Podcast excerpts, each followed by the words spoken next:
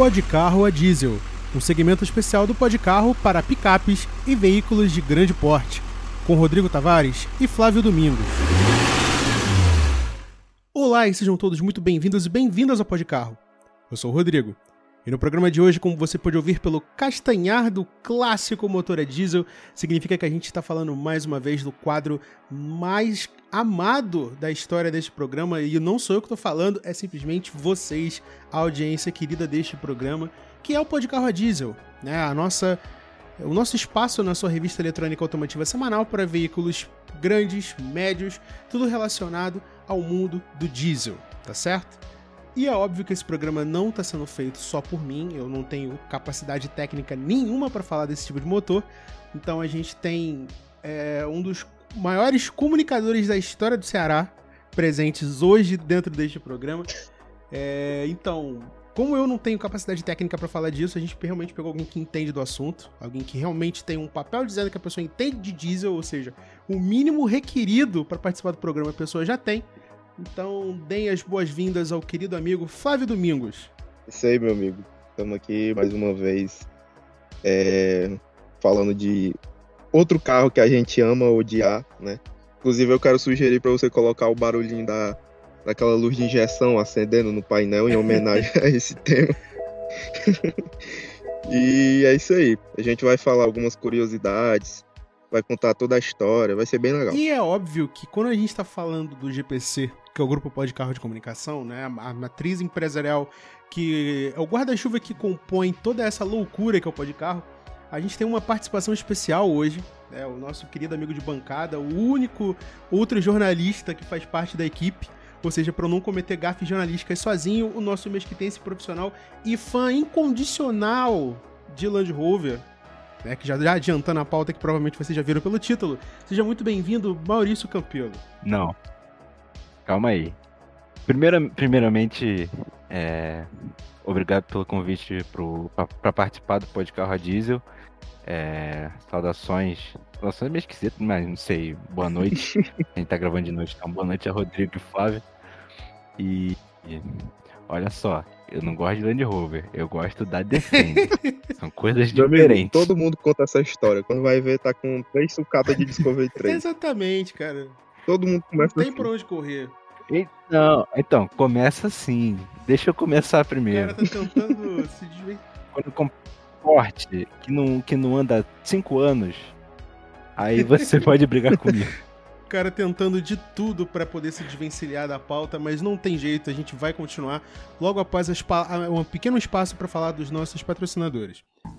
Domingo é dia de Fórmula 1 e porradaria no Pó de Carro. Acompanhe de pertinho o Grande Prêmio do Brasil de Fórmula 1. É dia 13 de novembro, às 3 da tarde, no Autódromo Internacional Leonel Brizola, no Rio de Janeiro. Transmissões ao vivo em código Morse e também por telepatia. Fórmula 1 no Pó de Carro. Aqui tem discussão. Bom, é, depois dessa tentada de, essa tentativa do Maurício se esquivar do fato de que todos estamos aqui hoje reunidos neste programa para falar da história da Land Rover, né, dessa marca que querendo ou não, pelos bons e maus motivos, é bastante mítica, é bastante conhecida pelo público, principalmente do, da galera do diesel, né, a galera que gosta de um overland, que gosta de um off-road. A gente também tá aqui para lembrar você que o Podcarro também está presente nas redes sociais, ou seja, siga a gente no arroba Podcarro em tudo que é lugar. Você encontra a gente no Instagram e principalmente no Twitter, porque é lá onde a gente avisa quando saem os programas novos e você pode acompanhar todos os bastidores do GPC, que é o grupo Podcarro de comunicação. Então, sempre que sai algum programa, sai algum teaser, alguma enquete, principalmente os memes que a gente produz dentro do grupo, é lá que você confere em primeira mão, tá certo? Então, sem mais delongas, vamos direto pro tema do Podcarro Diesel de hoje. A Land Rover, quando a gente fala de. principalmente no- na atualidade, quando a gente pensa em Land Rover, a primeira coisa que me vem à cabeça é quando a gente tá falando de. o referencial em 4x4. Né? Afinal de contas, um dos grandes slogans deles seria é, The Best 4x4 by far, né? o melhor 4x4 possível. Então, assim, em termos de referência, nós temos de tudo. Em termos de problemas, nós também temos de tudo. mas eu vou abrir aqui pro especialista do assunto falar sobre. Então, Flávio, por gentileza, diga para mim, pro Maurício e para o público que está nos ouvindo, como começou essa história maluca chamada Grupo Land Rover. Então, cara, é, a gente vai ter que voltar pro pós-guerra, né, lá em 1947, quando o chará do Maurício, versão britânica, o Ma Maurício Wilkes, dirigiu um, um Jeep pós-guerra americano. Você sabe, né? Jeep Willys, CJ5. Na época ainda era o CJ3B. É, ele dirigiu no, nos arredores do sítio da família dele lá e ficou fascinado pelo projeto, né? Por toda aquela coisa de simplicidade, de você poder desmontar em, em meia hora o carro. Ele ficou fascinado por aquilo e ele apresentou a ideia a, ao irmão dele, o Spencer. E uma curiosidade é que os dois, na época, trabalhavam numa montadora chamada Rover. Vocês estão ligados, né? E eles levaram até a diretoria da empresa. E foi aí onde eles, em conjunto com os executivos, começaram a juntar esforços para produzir o carro. Porque a gente sabe que não seria fácil, né? Já que a Europa estava devastada naquela época, né? E foi aí onde, depois de várias tentativas, surgiu o Série 1. Né? O, Mauro, o Rodrigo deve estar colocando uma foto dele aí na tela, pra vocês conhecerem. E ele foi o primeiro modelo assinalado Land Rover. É, essa ideia do nome Land Rover foi uma junção do nome Land, né, uma alusão aí a veículo off-road, com a marca Rover. Então tem essa ligação direta aí lá no começo. E ele foi começou a ser desenvolvido em 1948, né? E pelo que a própria marca, a própria Land Rover conta, o Série 1 foi o primeiro carro de produção feito inteiramente de alumínio. Então, o chassi era de alumínio, é, tudo, tudo era de alumínio. Era um Jeep completamente feito de alumínio, inclusive até o volante era feito Deus de alumínio. Então, você imagina aí como é que deveria ser, né? E essa história de alumínio, do, do, do, material, ela vai perdurar aí na história da Land Rover. A gente já já vai, vai contar. E a razão por trás dessa inovação, entre aspas, né, foi a falta de aço na, na Europa, né? Pelo que, pelo que eu já falei anteriormente, é, teve a Segunda Guerra Mundial, que terminou em 1945.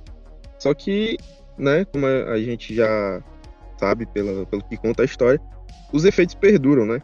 Então, é, a falta de aço fez com que eles se revirassem, se mexessem para tentar fazer um carro de alumínio.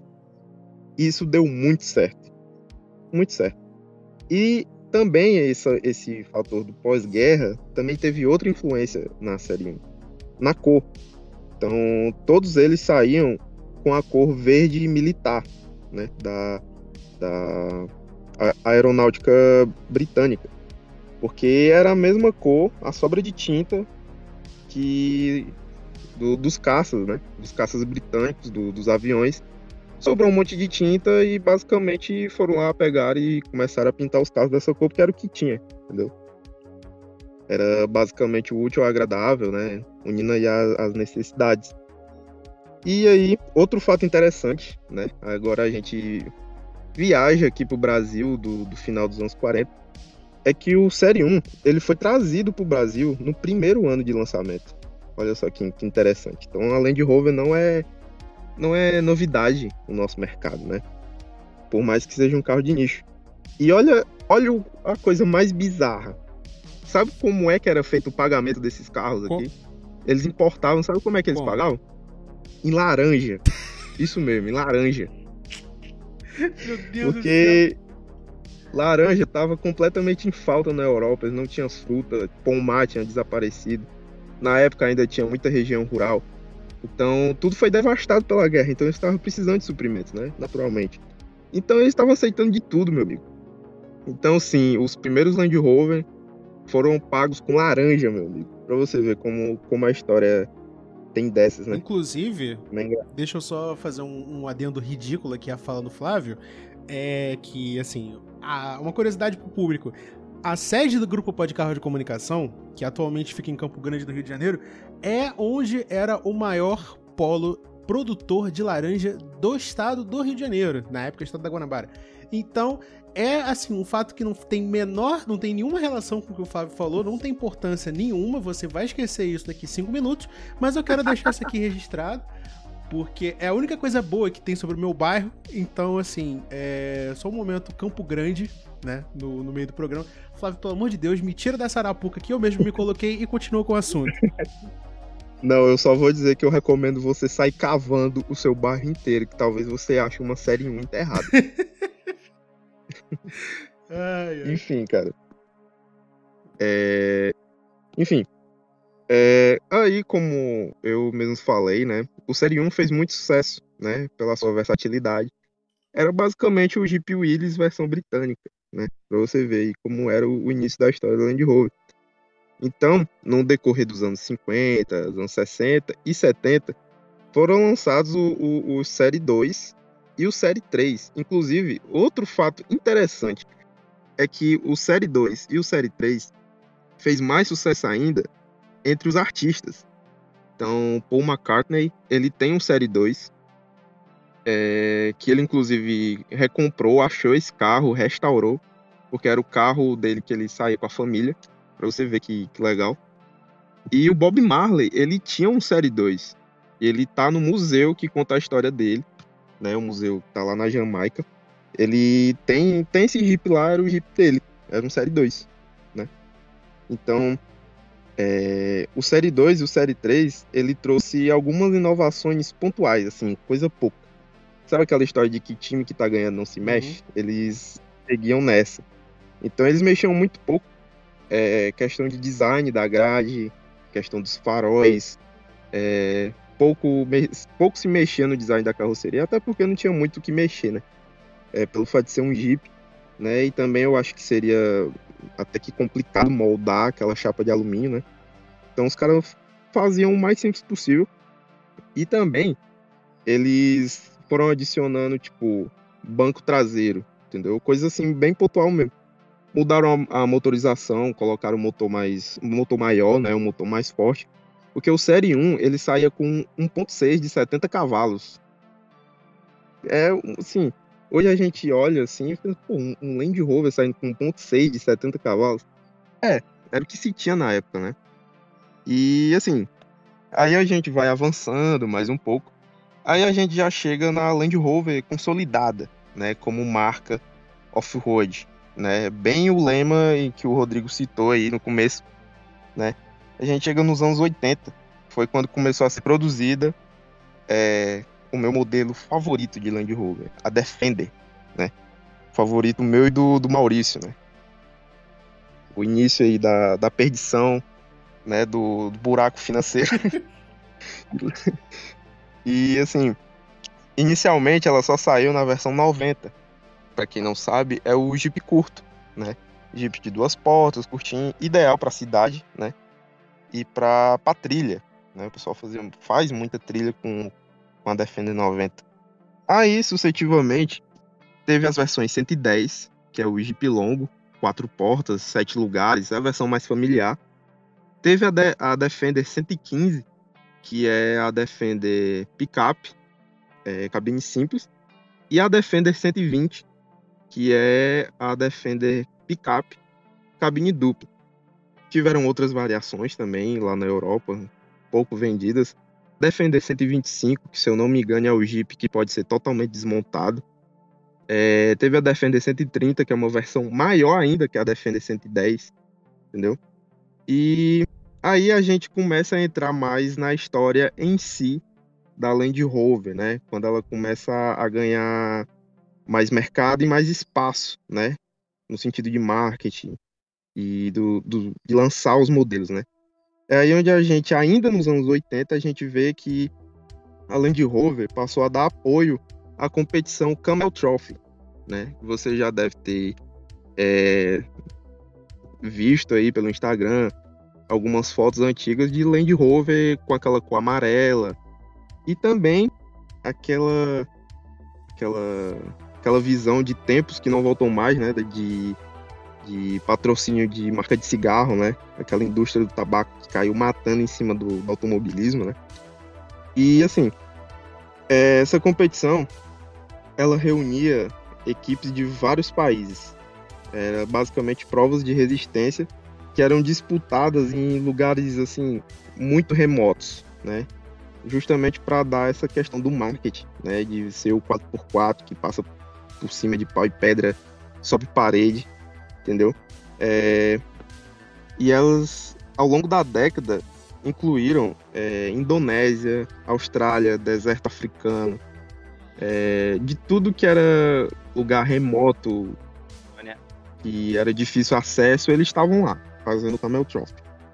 E era o... tudo documentado. Um detalhe sobre o, sobre o Camel Trophy é que a primeira edição dele aconteceu no Brasil, na Transamazônica, com acho que três, três ou quatro duplas né, de, de alemães que tentaram sim. atravessar a Transamazônica, só que na época eles tinham Deep Willys. Sim, sim. Diz a lenda que eram carros alugados até. Mas não, não dá pra ter tanta confirmação.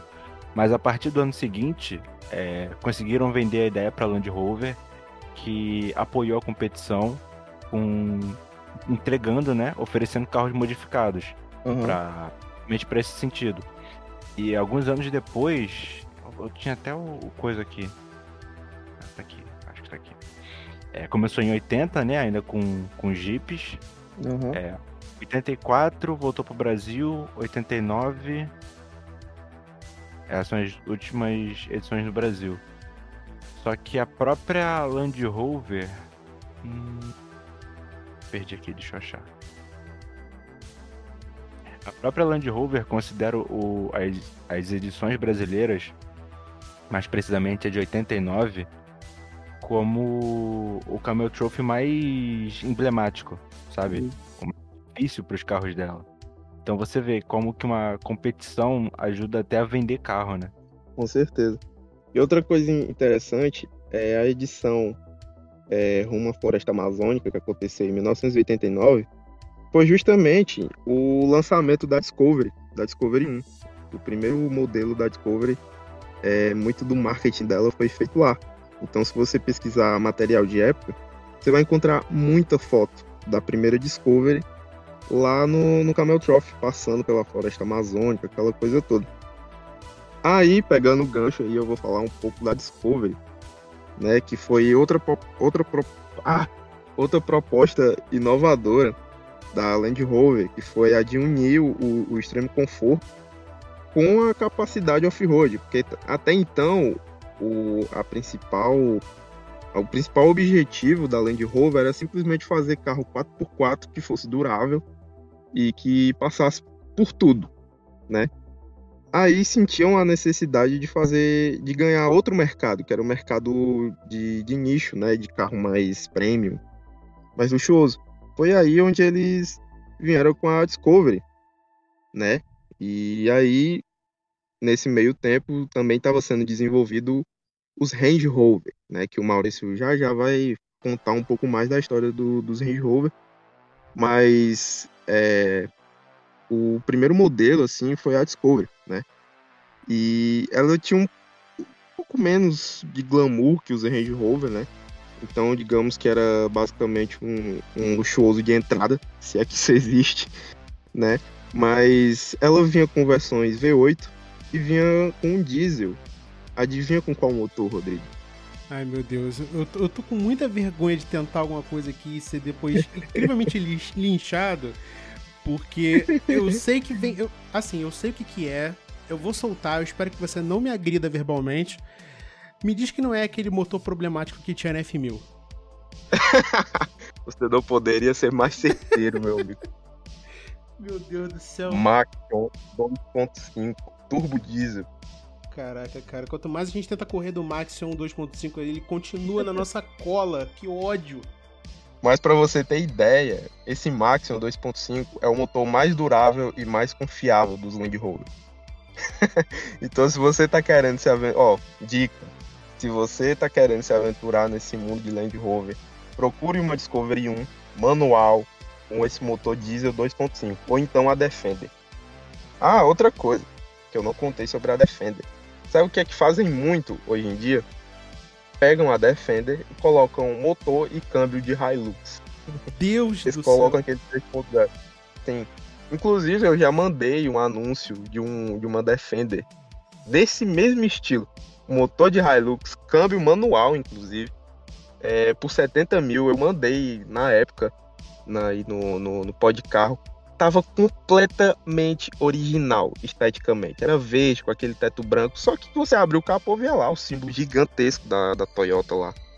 Naquela capa de motor. Então é muito interessante. Fazem resto mod, porque esse motor 2.5 é, ele é meio capado, né? Ele é muito melhor na Ranger e na F1000, pra você ter ideia.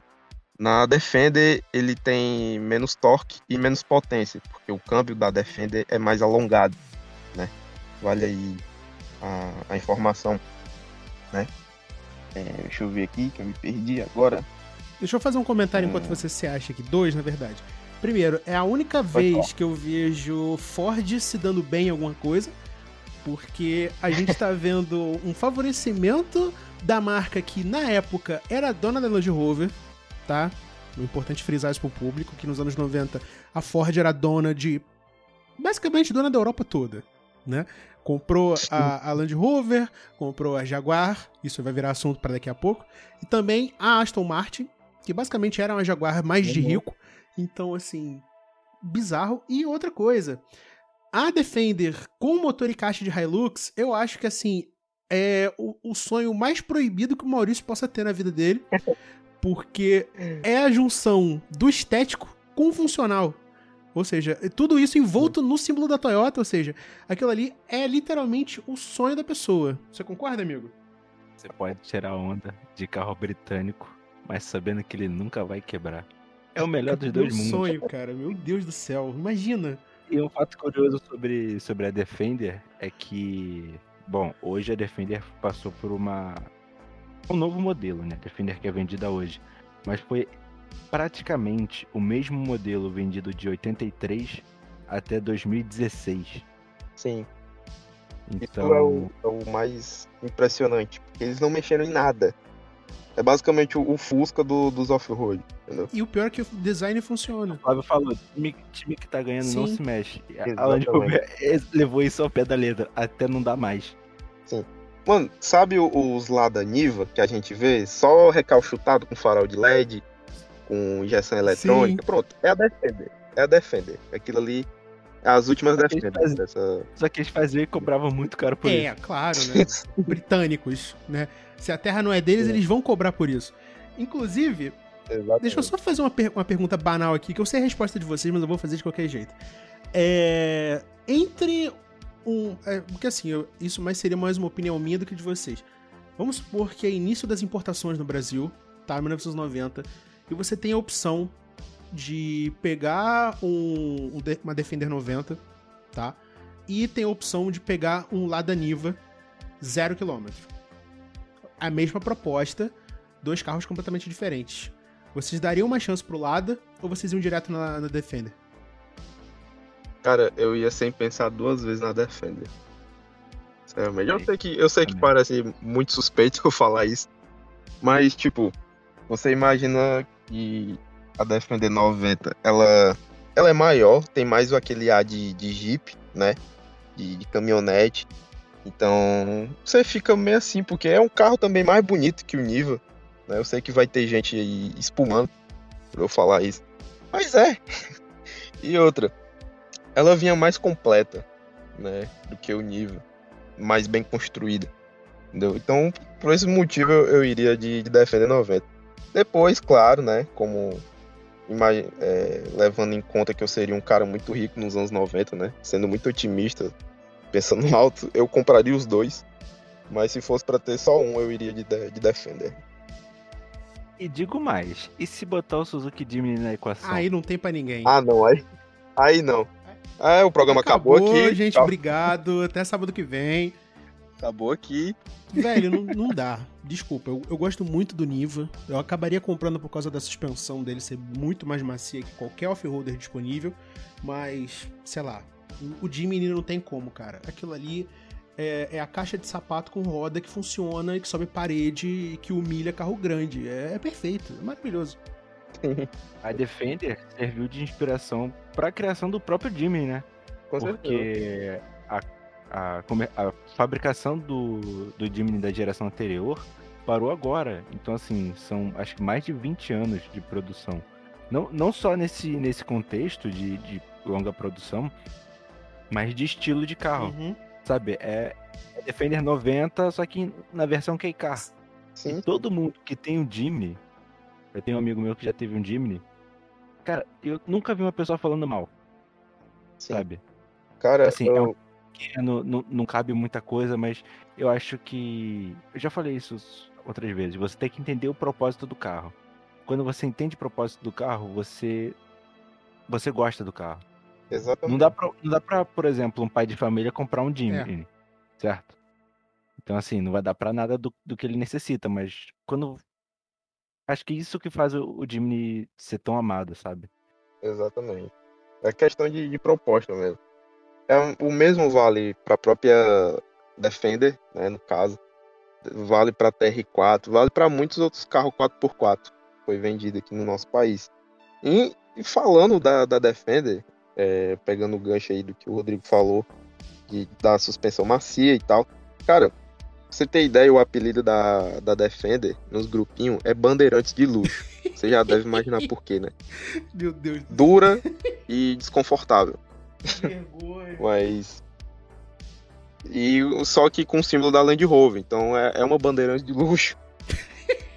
Mas é bem o que o Maurício falou. Quando você entende a proposta do, do carro, é, você não vai falar mal. Né? Você vai julgar pelos fatores corretos. Sim, mas antes de você continuar, é, deixa eu só colocar mais outra outro litro de gasolina na fogueira, que é assim, porque Gasolina não, diesel. diesel, verdade, aí, já É. fugindo do- da, da pauta do programa. Porque por que, que eu falei do Niva?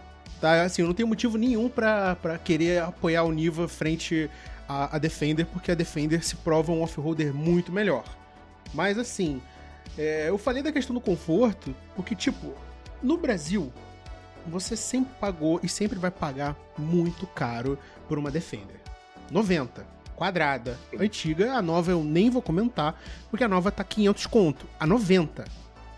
A 110 eu nem, assim, não tem nem comparação. Mas talvez até seja mais barata porque ela é, ela é mais procurada, mas enfim. É, é absurdo você pagar tanto por um carro tão espartano, sabe? Sim. Que é assim, é bizarro. A pessoa que vê, vou ver se eu coloco a foto aqui. A interna da Defender, e tipo, eu coloco isso na conta da primeira. Não exatamente a última, porque a última já tinha opção de câmbio automático e tal. Da primeira a mais ou menos ali meados dos anos 10, já com câmbio, ainda com câmbio manual, a porta é tão fina quanto a porta de um Fusca. Não tem espaço pra tu apoiar o braço, irmão. Porra. Com perdão da palavra. Exatamente. Coisa horrível, velho. Assim, não dá pra justificar tu pagar quase 200 conto num carro desse. Desculpa. Mas enfim, continuemos. Aquilo, é, é Mas eu, querer. mas eu iria existe penhorar o, o terreno de casa por uma Defender. Caraca, a gente só, é só. Esse grupo só tem doente, cara. Não tem como. Um querendo comprar um. É, meu amigo, tá aqui as escrituras. Cadê a chave do, do, do bicho? Velho. E sabe, e sabe o que é o pior? É. O pior de tudo é que dá pra você morar em uma Defender. Na O 90. problema de tudo é isso, cara. Pô, na 90 eu acho difícil, cara. Desculpa. Não, na, na 110, na 110 você, você mora dentro tranquilamente. É. Faz uma barraquinha se você quiser a fresco. Se botar uma coisinha no teto, não dá não na 90? Não, não, Não, não. dá não não, dá. cara. Pelo amor de Deus. Só de pensar, só de pensar de estar no, no, no banco do motorista eu já sinto claustrofobia. Imagina atrás. É. Dá não, velho. Desculpa. Se fazem uma overland de, de Porsche 911, com, só, botar a barraquinha em Tu não falou porque isso, não- não- Pelo- Por que tu foi falar Ah, isso. Flávio? Pelo amor de Deus. O Não, Maurício tá mim, aqui, cara, cara. você acha que a disputa aqui vai ser. Vai ser. É... Me fugiu agora. Continue. É, enfim, é, não tem como, assim... Ah, sei lá, continua, Flávio. Volta pra história, a gente já se perdeu. Agora tá todo mundo pensando que a gente já tá, fazendo, já tá fugindo do propósito. Vamos voltar pra história. Vamos botar, o, vamos botar o factual de volta no programa. Eu sei que você tá com a aba da OLX aberta procurando Defender 90. Você não me engana, Rodrigo. Então, eu fui procurar o nível, eu, vou, eu não vou mentir, tá? Mas assim, é, vamos focar. Não, não, não vamos focar nos meus pecados, por favor, voltamos ao programa. Sim, aí eu falo, o Maurício falou um pouco do Camel Trophy, né? E eu falei um pouco da, da Discovery. Aí a gente avança um pouco na, na história da, da Land Rover e a gente chega em 1996, quando foi lançada a Freelander, né? Basicamente um, um, um SUV compacto, né? Que tem outro apelido muito bom para Freelander, Export de luxo. eu, eu com certeza teria esse carro também da, da Land Rover, porque é uma proposta muito legal. É um, uma proposta de um Land Rover de entrada e barato, que você pode manter com mês de 30 mil reais por mês. Não tem aquilo de suspensão eletropneumática. É um motor confiável, câmbio confiável. Claro que a gente sabe, né, que tem tem aí suas, seus donos ruins, né, que deixa o carro é, em ponto de sucata, mas a concepção do projeto da, da Freelander é muito boa, né?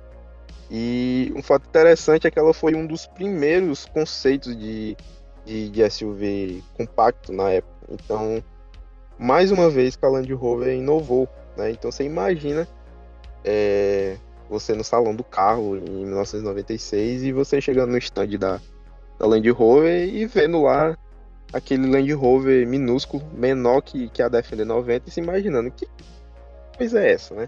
É um Land Rover de mãe rica levar os filhos para a escola. Né? E também se via muito bem de, de, de, de off-road, porque ela também saía com o câmbio 4x4 e ela também foi usada no, no Camel Trophy, né, em outras edições. E assim, ela foi lançada numa época em que a Land Rover pertencia à BMW. Né? A gente tem que falar disso também, que a Land Rover também pertenceu à BMW. Não é à toa que ela saiu com motor e câmbio BMW nas Range Rover. Né? A gente vai ver essa história aí mais para frente.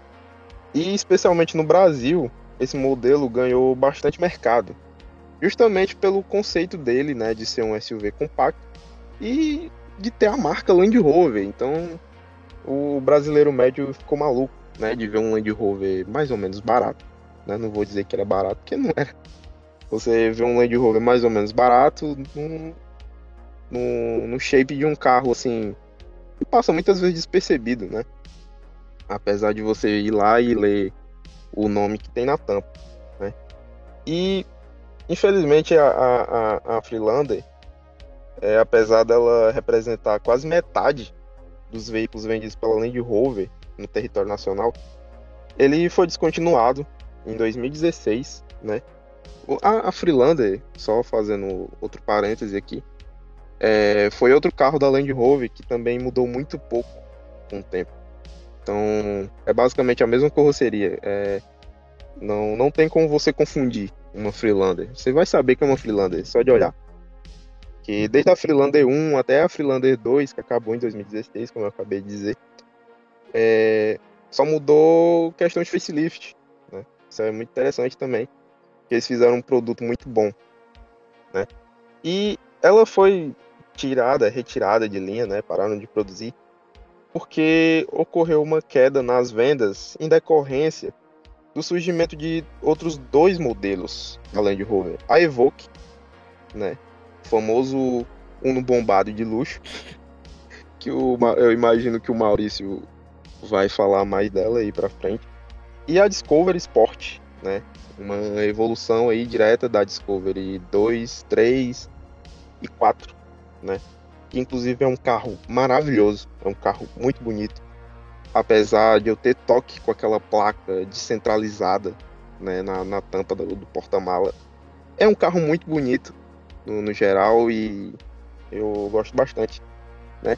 Outra coisa interessante, é, vocês sabiam que a primeira fábrica de Land Rover fora da matriz lá na, na, na Inglaterra foi aqui no Brasil, em 1988. Então você vê aí que o Brasil até que tem uma moral com, com a marca, né? É, como eu já contei no começo do programa, lá no pós-guerra, no primeiro ano de lançamento, já compraram os Land Rover Série 1 e tal. Então é muito legal. Muito legal. A gente contou aí um pouco da, da, da história da Land Rover, né? E agora o, o Maurício vai contar um pouco de outro patamar de Land Rover. Né? Uma coisa que pode ser. Uma pessoa leiga pode até separar da, da marca, mas é a mesma coisa. Foi produzido pela mesma marca. Eu tô falando de Range Rover. Agora o Maurício vai poder contar pra gente um pouco. A, a gente precisa primeiro, para falar da Range Rover, voltar lá pra 69. Nice. Então a gente veio vendo a, a, a história da Land Rover pra, né, com, pro, uma, pro presente, só que a gente volta lá para trás. Por quê? Em 69 surgiu o Range Rover, o também conhecido como Classic. E ficou em. Hum? Nossa, eu tô enferrujado, tá vendo? Tô enferrujado. É, então, então, assim, lá em 69, a, a Range Rover, a Land Rover no caso, lançou o um modelo com o nome Range Rover, né? Que assim, eu acho que deve ter causado primeiro um pouco de até surpresa, tipo, que o nome do carro é igual da marca? Como, é, como pode isso, sabe? Na época já tinha. Os Série 3 ainda estavam vendendo no final dos anos 70. Só te cortar isso um foi... pouco, Maurício. É, outra curiosidade é que lá no início da, da Range Rover, é, nos testes que eles precisavam fazer na, nas avenidas, nas ruas, aquela coisa de montadora, né? Normal.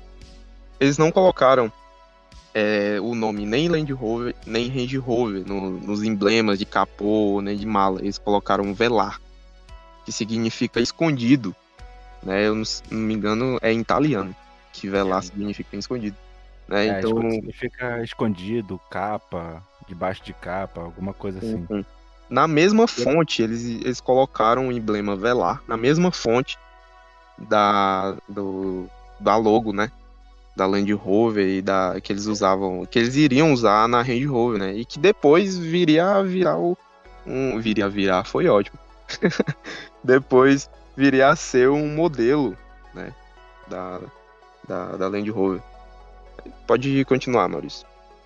E é curioso pegar esse recorte porque nos anos 70, enquanto eles faziam o, o Série 3, né, que era basicamente um Jeep, eles tinham. Eles estavam faz... Eles começaram a produção da Range Rover, sabe? Que era um carro de, de até luxo pra época. Uhum. Era um SUV muito grande.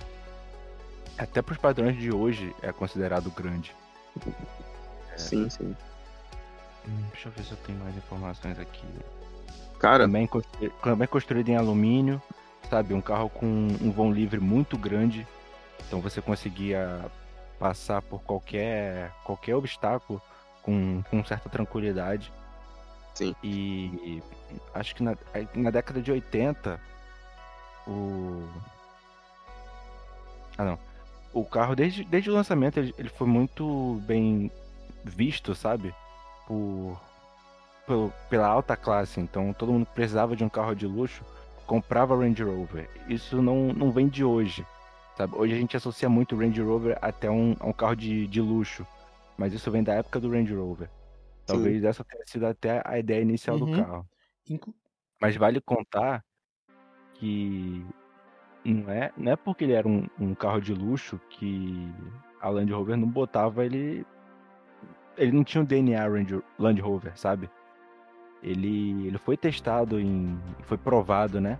Através de, do Rally Dakar e diversas outras competições. Então, é, por, mais, por mais luxo que ele tinha, ele ainda tinha aquele design quadradão tradicional de Jeep.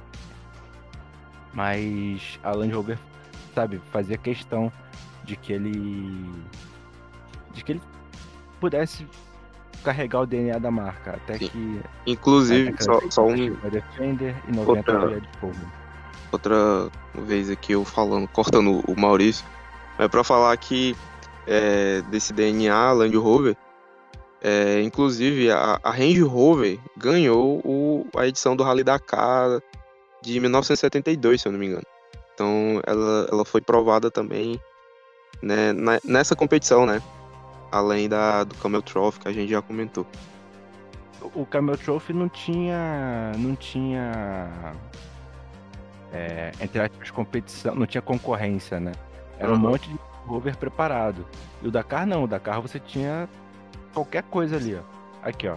A Range Rover venceu 79, 90, 81. Deixa eu ver, deixa eu ver, deixa eu ver. Enquanto o Maurício atualiza esses dados, deixa eu só jogar uma, dois fatos aleatórios aqui para o público.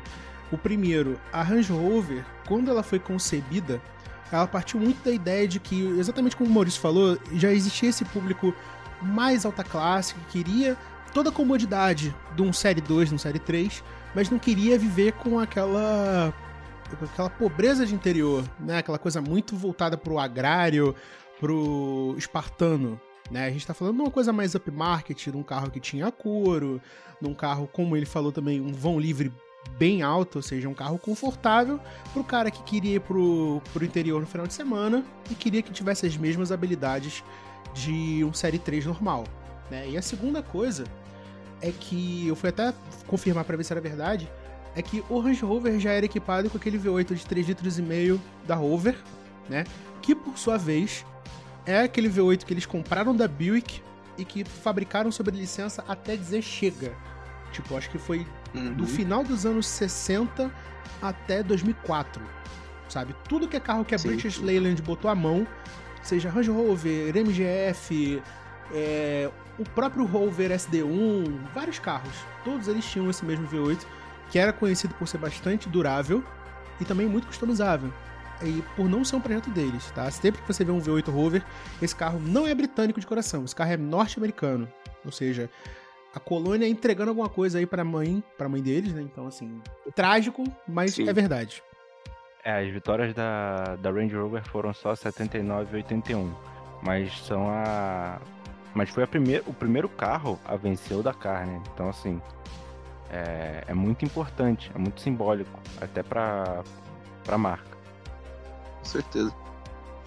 E aí, trazendo um, um paralelo mais recente, isso, isso é até o que dá o, o gabarito, né? O pedigree para Land Rover poder produzir a Discovery, a Freelander e, consequentemente, as evoluções dos modelos.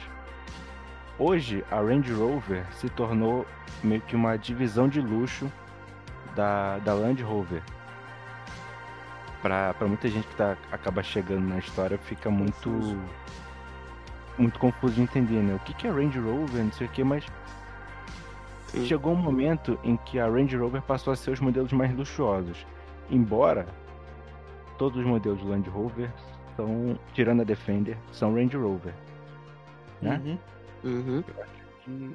é a Range Rover Sport, é Range Rover, Range Rover Velar, Evoque. A Discovery não é. Discovery e Discovery Sport não são. É só Defender e as Discovery que não são são abaixo né, da linha Range Rover. Então é curioso ver como, como evoluiu, sabe? E curiosamente são as versões mais, entre aspas, em conta.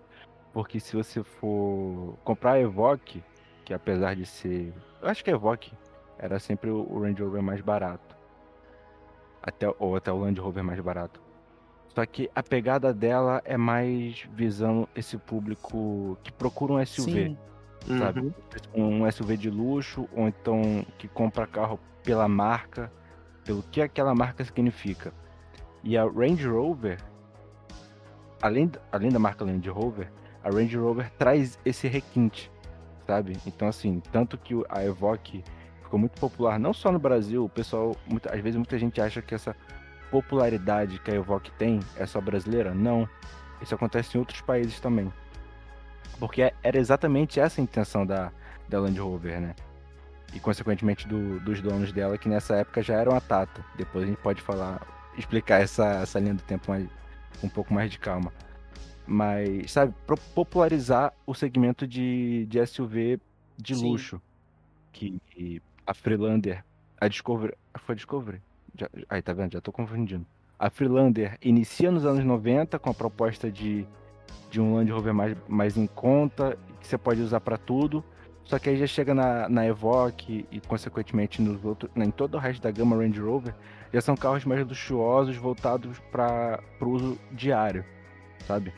Eu acho que quando a Evoque entrou em linha, é, meio que virou uma salada, uma salada russa de, de modelos, porque, como você bem falou, a, a Evoque, apesar de ser um carro de entrada, né, aquele, o, o, basicamente o EcoSport deles, porque usava um motor EcoBoost, inclusive pouca gente sabe disso, se eu não me engano, 2.0 Turbo, do Fusion, né, e uhum. era Range Rover, ou seja, o carro de entrada era um Range Rover e acima dela você tinha a, eu não sei se a Freelander ainda vendia. A, a Evoque foi lançada o quê? 2014? É 2 então, vendia ainda. Então, você já você tinha EcoSport, tinha EcoSport, tinha EcoSport 4x4, né? Aí depois tinha o quê? Tinha a própria Defender, né? Ainda tinha Discovery 4. É. é Range Rover Sport e aí a Range Rover. É, cara, que loucura. É uma é. confusão, é uma confusão. E assim, o pior, além de ser uma marca Range Rover, tem o Range Rover Range Rover próprio. Sim! Né, que é o, é o ápice do, do luxo que a, que a Land Rover oferece. E é o que. Tem o, o, exatamente, o Range Rover que ele não precisa de nenhuma. Nenhuma, nenhum outro nome. É um Range Rover. Você sabe o que você está comprando. É. e se você quiser ainda mais luxo, você compra a versão Vogue. E se Sim. você quiser mais luxo ainda, você compra a Range Rover Vogue Autobiography, que é maior ainda. Ai, aí me, aí me pegou no fundo do meu coração essa aí. E, e, tipo, o que é mais engraçado, eu acho que no Brasil, as Autobiography, elas tinham Autobiography curta e a Autobiography LWB, Long Wheelbase, maior. Ou seja, uhum. Range Rover, Vogue, Autobiography, Long Wheelbase, ou seja, tudo um milhão e, e, e cacetada. Vai desvalorizar 90% em três anos? Vai. Mas não se. Mas vale a é, pena. É, simplesmente passa o cheque a perder de vista, meu amigo, e vai. Vai ser feliz. Vai ser feliz nos, nas primeiras três semanas. mas não, vá ser feliz. É, os caras. Ai meu Deus, o cara quando for trocar essas bolsas de ar. Putz, grila. Inclusive, é, eu, quando o Maurício falou da Discovery, eu, eu lembrei de uma coisa aqui. É, eu posso falar agora ou você quer continuar com a história, Maurício? Porque esse assunto é, é off-topic. Não, pode tá. continuar. Tá. Assim, é uma confusão a história da, da Land Rover, Range Rover. E eu acho que a confusão vai ficar ainda maior. Mas a verdade é que esses modelos acabam se misturando muito. A Evoque, a Evoque com a, com a Velar, com a Discovery.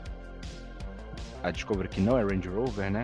E agora, até com a nova Defender, acaba ficando ainda mais caótico, porque você tinha a Defender antiga como aquele carro quadradão, aquele carro raiz, né? Desconfortável, mas que se você quisesse escalar o Monte Fuji, ela não negava.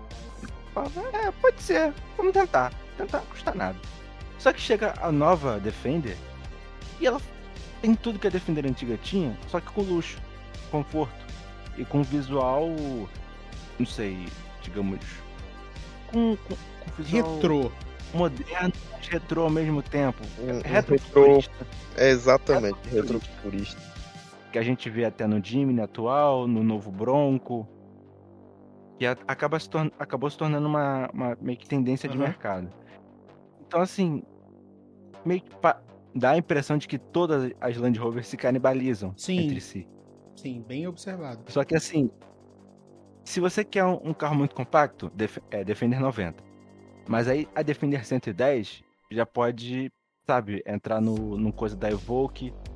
Vai, vai, defender, vai depender do, do, do, do gosto do cliente. Se ele quer um carro com visual muito. visual um pouco mais clássico, Defender. O visual mais moderno, é, Evoque. Se precisar de um pouco mais de espaço, Velar. Ou então se a grana tá curta e quer uma coisa mais, é, mais limpa, né? Que não chama tanta atenção, Discovery. Então se o cara é podre de rico, Range Rover. É, é muito confuso. E eu acho que cada vez mais a Land Rover vai se perdendo na proposta off-road, né? É. Eles não negam que, que os carros têm DNA off-road, tipo, ele fala, ó, oh, você pode. Ah, a Evoque tem tração integral, a Velar também e tal. Mas você vê pelo desenho do carro, por exemplo, o vão livre, que é uma coisa muito importante quando você está fazendo não só off-road, mas até mesmo o overland, né? Que às vezes o overland é só viagem por, por longos trajetos, vai, não precisa nem ser não precisa nem ir para terrenos muito muito complexos. Mas você precisa de um vão livre. A, a Velar, por exemplo, a própria Evoque não tem, sabe, um vão livre muito alto, muito grande, né? Então assim, você vai passar por uma valeta muito grande com um carro desse? Não Sim. vai. Apesar da, das Range Rover Vogue e a Velar serem gigantescas, ser um carro assim, um navio transatlântico, é bem o que o, o, o, Maurício falou, elas são muito baixas, muito baixas e não tem praticamente nenhum vão livre. É assim, um design assim que remete muito àquela coisa urbana, sabe? Coisa assim para você chegar num, num, num, restaurante chique, assim, todo mundo ficar caralho. E, e o próprio, um próprio contraste disso é, eles podem até argumentar que você pode fazer essas coisas com a, com a Evoque, por exemplo. Mas a parte elétrica dela é complexa, como todos os carros de hoje em dia são. Ponto. Eu não, não sei de cabeça recorte de, de problema crônico na, na Evoque, mas deve, deve existir. Só que você pega a nova Defender, por exemplo, ela é construída com o propósito de, de off-road mesmo, porque você pode lavar o interior dela inteiro com água. Uhum. Tem até o da mangueirinha. Assim, Exatamente. você pode usar pra é muito legal. Usar, pode jogar água dentro dela, sabe? Igual a, a Defender antiga. Você não pode fazer isso numa, numa, numa Evoque, numa Velar. Até porque sabe? se você fizer isso, o, o, carro explode, ele não liga mais. tu, se, você, se você, se você tiver que atravessar um, um, pouco de, de água, já, já vai dar muito problema, sabe? Uhum. Enquanto com a Defender não, a Defender você sabe que você pode atravessar que depois, algum dia, se ela inventar de dar algum problema, vai ser até tranquilo. É. É uma, uma um pedido um pouco alto para um carro de você achar que vai ser tranquilo, né? Mas uma coisa que eu queria até mencionar sobre o, o que você falou sobre esse fato da Land Rover estar se perdendo no pagode com o fato de ter esse tanto de carro é, por exemplo, uma coisa que eu até ia levantar num episódio né? Que, inclusive, Flávio, já vou deixar aqui bastante, já bastante explícito até para o público saber. A gente precisa falar sobre o Bandeirante nesse programa. Sim, né? tem que falar. Mas, é, assim, eu acho que o fato desse, da Land Rover, por exemplo, ter uma gama de veículos tão complexa no Brasil e no mundo, né? Porque, assim, eles não, não desenvolvem carros especificamente para cá, eles vendem o, o, que oferecem em toda a linha. É isso que explica a SVR, é isso que explica as séries especiais da Defender. E até agora eu não entendi qual é a da Velar, para ser bastante honesto. Mas, por exemplo, uma coisa que dificulta a venda, por exemplo, nesse mesmo nicho, de trazer para o Brasil de repente um Land Cruiser. Sabe? É o estilo Oriente Médio. Sabe? Que é um carro que eu Sim. acho, eu acho, que seria um competidor de peso em termos de off-road. Mas Tipo, o público brasileiro não tem, nunca teve essa opção. Então a Land Rover nada de braçada. Na verdade teve sim, hein? Prado? Ah, uh -uh. Ah, mas. Pajero Full. Ah, aí também tu tá de sacanagem, né, Flávio? Pô, brincadeira, né? Ah, vamos, vamos voltar. Continua, é, continua. Pajero Full, tá? Respeita Pajero Full. Quando uma dessa invadir a tua casa, literalmente quebrar o muro, Tu não reclama, Eu não, não, vou reclamar, até porque, de novo, já fazendo promessas grandes aqui, vai ser um tema que a gente vai tratar nesse, nesse quadro específico do Podcast Diesel, porque é um consenso entre nós três, todo mundo que ama Pajero de paixão, né? A ponto de a gente seguir página japonesa no Twitter falando, postando só foto de catálogo de Pajero, cada foto sensacional. Né? Flávio quase tem uma síncope toda vez que entra no site e vê a Pajero lá toda é, fotogenicamente perfeita, para não dizer em termos, em termos family friendly aqui. Mas, tipo, não tem como, cara. É legal.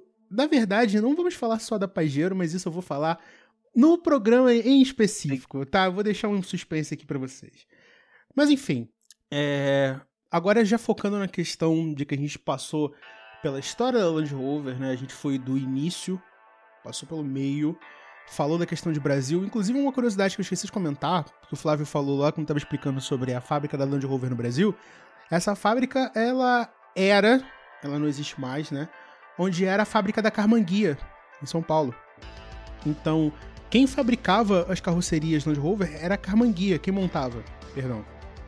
Então, esse fato inútil aí para vocês.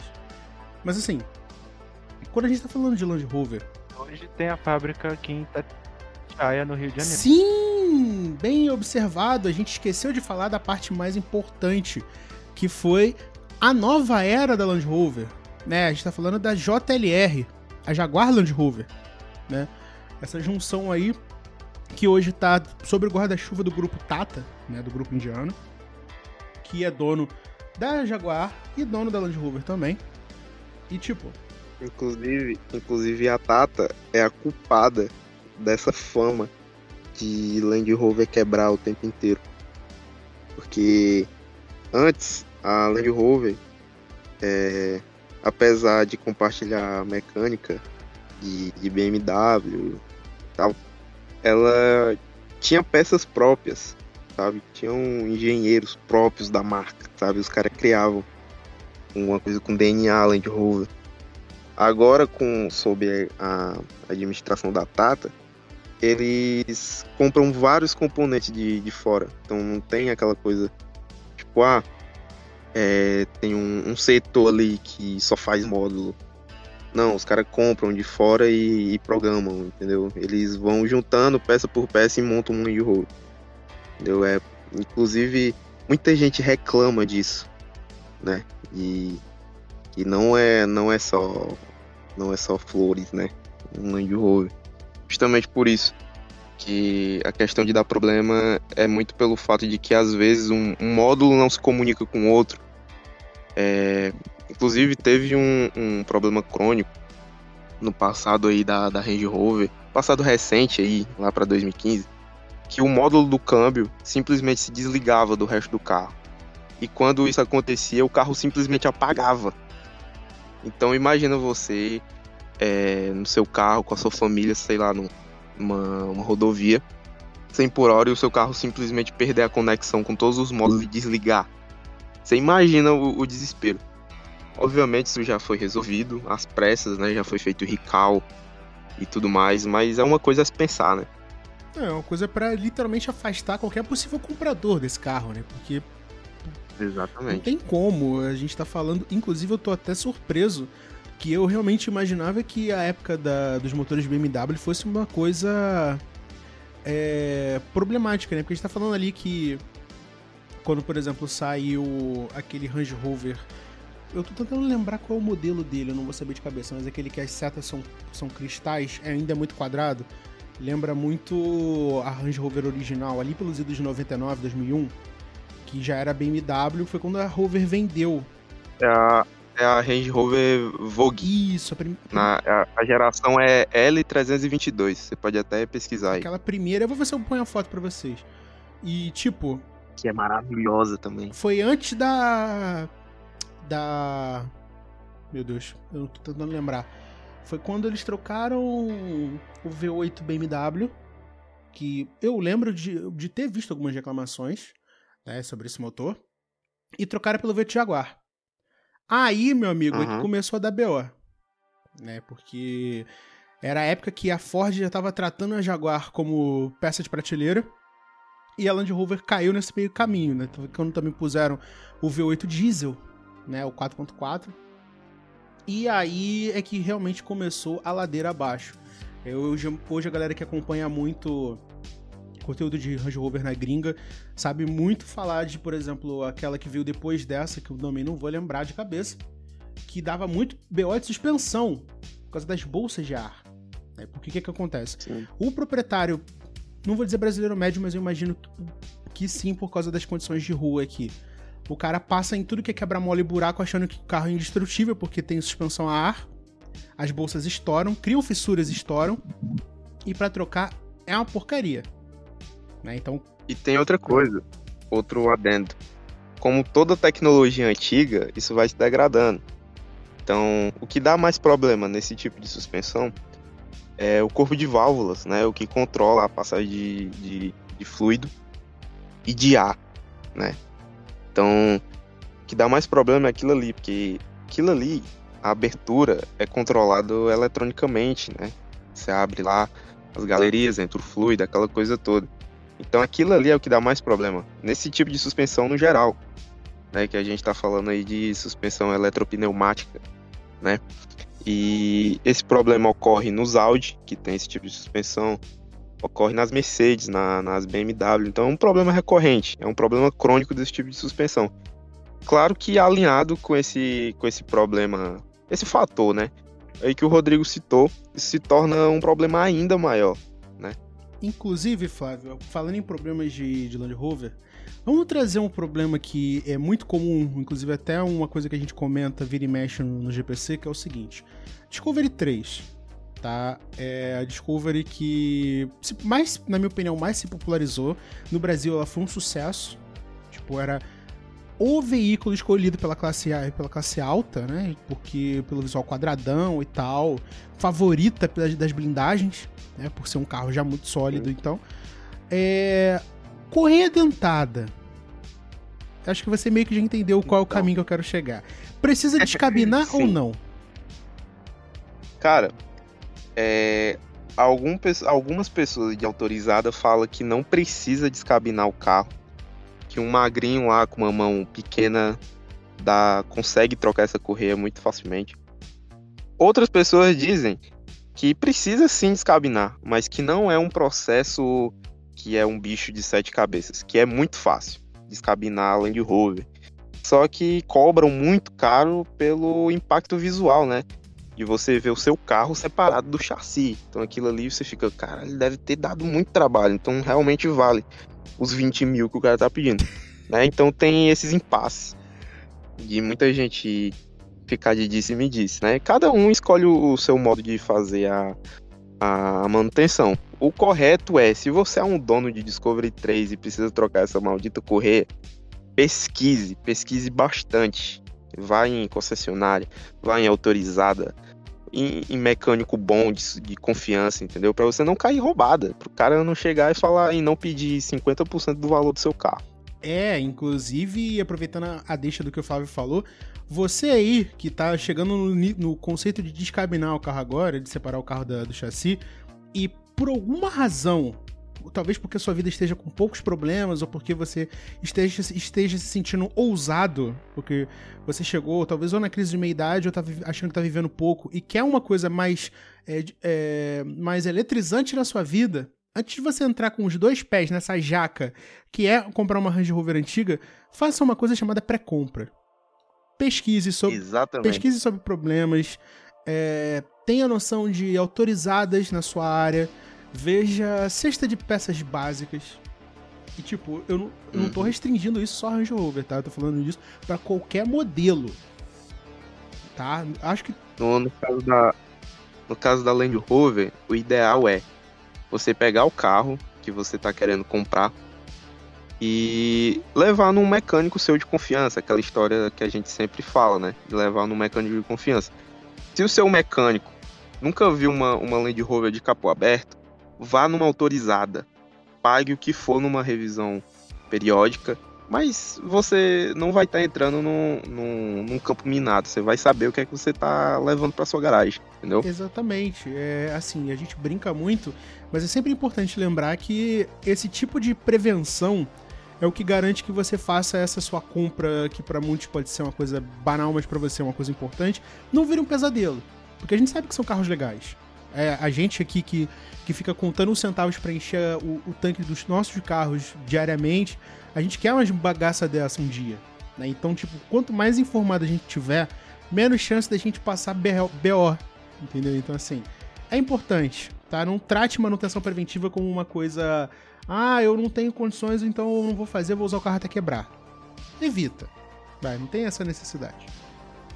E é exatamente esse tipo de dono que usa o carro até quebrar porque não tem condição, né, se tratando de Land Rover, que também contribui muito com a má fama da marca, né? Que o cara deixa o carro baleado, aí vende por 40 mil reais uma Discovery 3, aí o cara pega, vê que o carro tá ruim e sai falando mal. É exatamente esse tipo de dono. Não seja esse tipo de dono. É, En- só entre numa, numa enrascada dessa sabendo de todos, os, de todos os riscos e todos os valores. exatamente. Aí você não sofre, você não vira mais uma estatística dos grupos e dos memes das pessoas que falam que o carro não precisa descabinar, quando a gente sabe que talvez seja uma necessidade. Então, assim, vamos evitar o problema, né, minha gente? Manutenção é isso, é o importante. E chegamos a mais um final de mais um Pode Carro a Diesel. Dessa vez fazendo essa viagem bastante sucinta sobre a história da Land Rover no Brasil e no mundo, sobre essa grande gama de veículos. Eu quero agradecer infinitamente ao Flávio e ao Maurício por terem participado. E essa é a hora em que vocês dão os seus recados, passam suas redes, falem com a galera, eles estão aqui para ouvir vocês. É, mais uma vez, muito obrigado por estar participando, né? Falando do, da- dessa gama de carro que eu, que eu mais gosto, né? De carro utilitário, carro a diesel. Ainda mais se tratando de Land Rover, que eu sou fã desde pequenininho. então, muito obrigado mais uma vez. É, aguardem os próximos podcasts diesel, que a gente já tem muita coisa boa aí pela frente. É, obrigado ao Maurício também, que também é um, é um fã venerado de, de Land Rover. Obrigado ao, ao Rodrigo, né, por, por toda a participação aqui da gente, essa interação. E obrigado a você que está ouvindo, né? É sempre muito legal toda o, todo o retorno, né, que vocês dão para os episódios do podcast. E é isso aí, eu posso dar minhas redes sociais? É, é claro, e não se esqueça do seu perfil profissional. Ah, com certeza, muito bem lembrado. Como o Rodrigo citou, eu, eu desenho, é, inclusive o Rodrigo participa de algumas ideias, então você vai ver lá a marcação e tal na foto. Então, caso você queira ver alguns do meu, algum dos meus trabalhos, é, você pode procurar no Instagram, arroba underline epifânico, ou então no, no Twitter, é, arroba Flávio Domingos underline né? E você pode achar o meu perfil pessoal no, no Instagram, é, no arroba f.flávio com dois L's. E é isso aí. É, vocês podem me achar no Twitter, arroba AcuraNSXR, Instagram CampeãoMCF. Lá no Twitter eu falo um monte de groselha, como sempre, mas de vez em quando eu posto alguns textos de trabalho que eu faço, é, alguns textos que eu escrevo no Medium, que também tá o link lá, no, lá na bio do Twitter. E é isso aí. Está chovendo no Ceará. Agradecer o Rodrigo pelo convite, agradecer o Flávio e a você que tá ouvindo. Muito obrigado. Tá vendo? A gente falou por uma hora e não deu tempo de contar a história toda, não deu tempo de passar pela Sim. linha do tempo de donos, né, da, da, da, da Land Rover. Pra, você, pra vocês terem noção de como é rica a história dessa marca. é realmente muita coisa. Eu, inclusive, quero pedir desculpas tanto ao Flávio quanto ao Maurício, porque a gente acaba se empolgando no assunto. É tanta coisa e a gente tem que restringir o programa a uma hora, porque senão fica muito extenso e a gente sabe que a galera sempre ouve num ritmo diferente, que a gente vai se empolgando vai falando. Então, não se sintam é, desprestigiados, a gente vai voltar com esse tema no futuro, tá? A gente pode fazer uma parte 2 de repente, de repente emendar isso em outro assunto. Você sabe que você que escuta o programa, basicamente é quem dá as ordens. Você quer que a gente faça uma parte 2? Você quer que a gente fale mais sobre o assunto? A barra de comentários aqui embaixo é a sua maneira de trocar uma ideia com a gente. Se você não quiser exatamente deixar o seu comentário, não quiser que todo mundo veja, quer falar com a gente e deixar aquilo ali restrito, pode procurar a gente no privado. Você já viram as redes do Flávio, já viram as redes do Maurício, o perfil do Flávio eu vou colocar aqui na descrição. Se você quiser trocar uma ideia diretamente comigo, este que eu vos falo, Rodrigo, é no arroba tanto no Twitter quanto no Instagram. Você também pode falar com a gente na DM do Podcarro, em qualquer uma das redes. A gente demora para ler, mas a gente responde, tá certo? Um grande agradecimento aos dois por terem participado. A gente se vê na semana que vem com um assunto completamente diferente. Mas com a sua revista eletrônica automotiva semanal sempre aos sábados às 11h30 da manhã. Um forte abraço e até semana que vem com mais um Pod Carro. Tchau, tchau. Obrigado por escutar o Pod Carro a Diesel. Fique ligado porque logo estaremos de volta. E não se esqueça de seguir o programa nas redes sociais.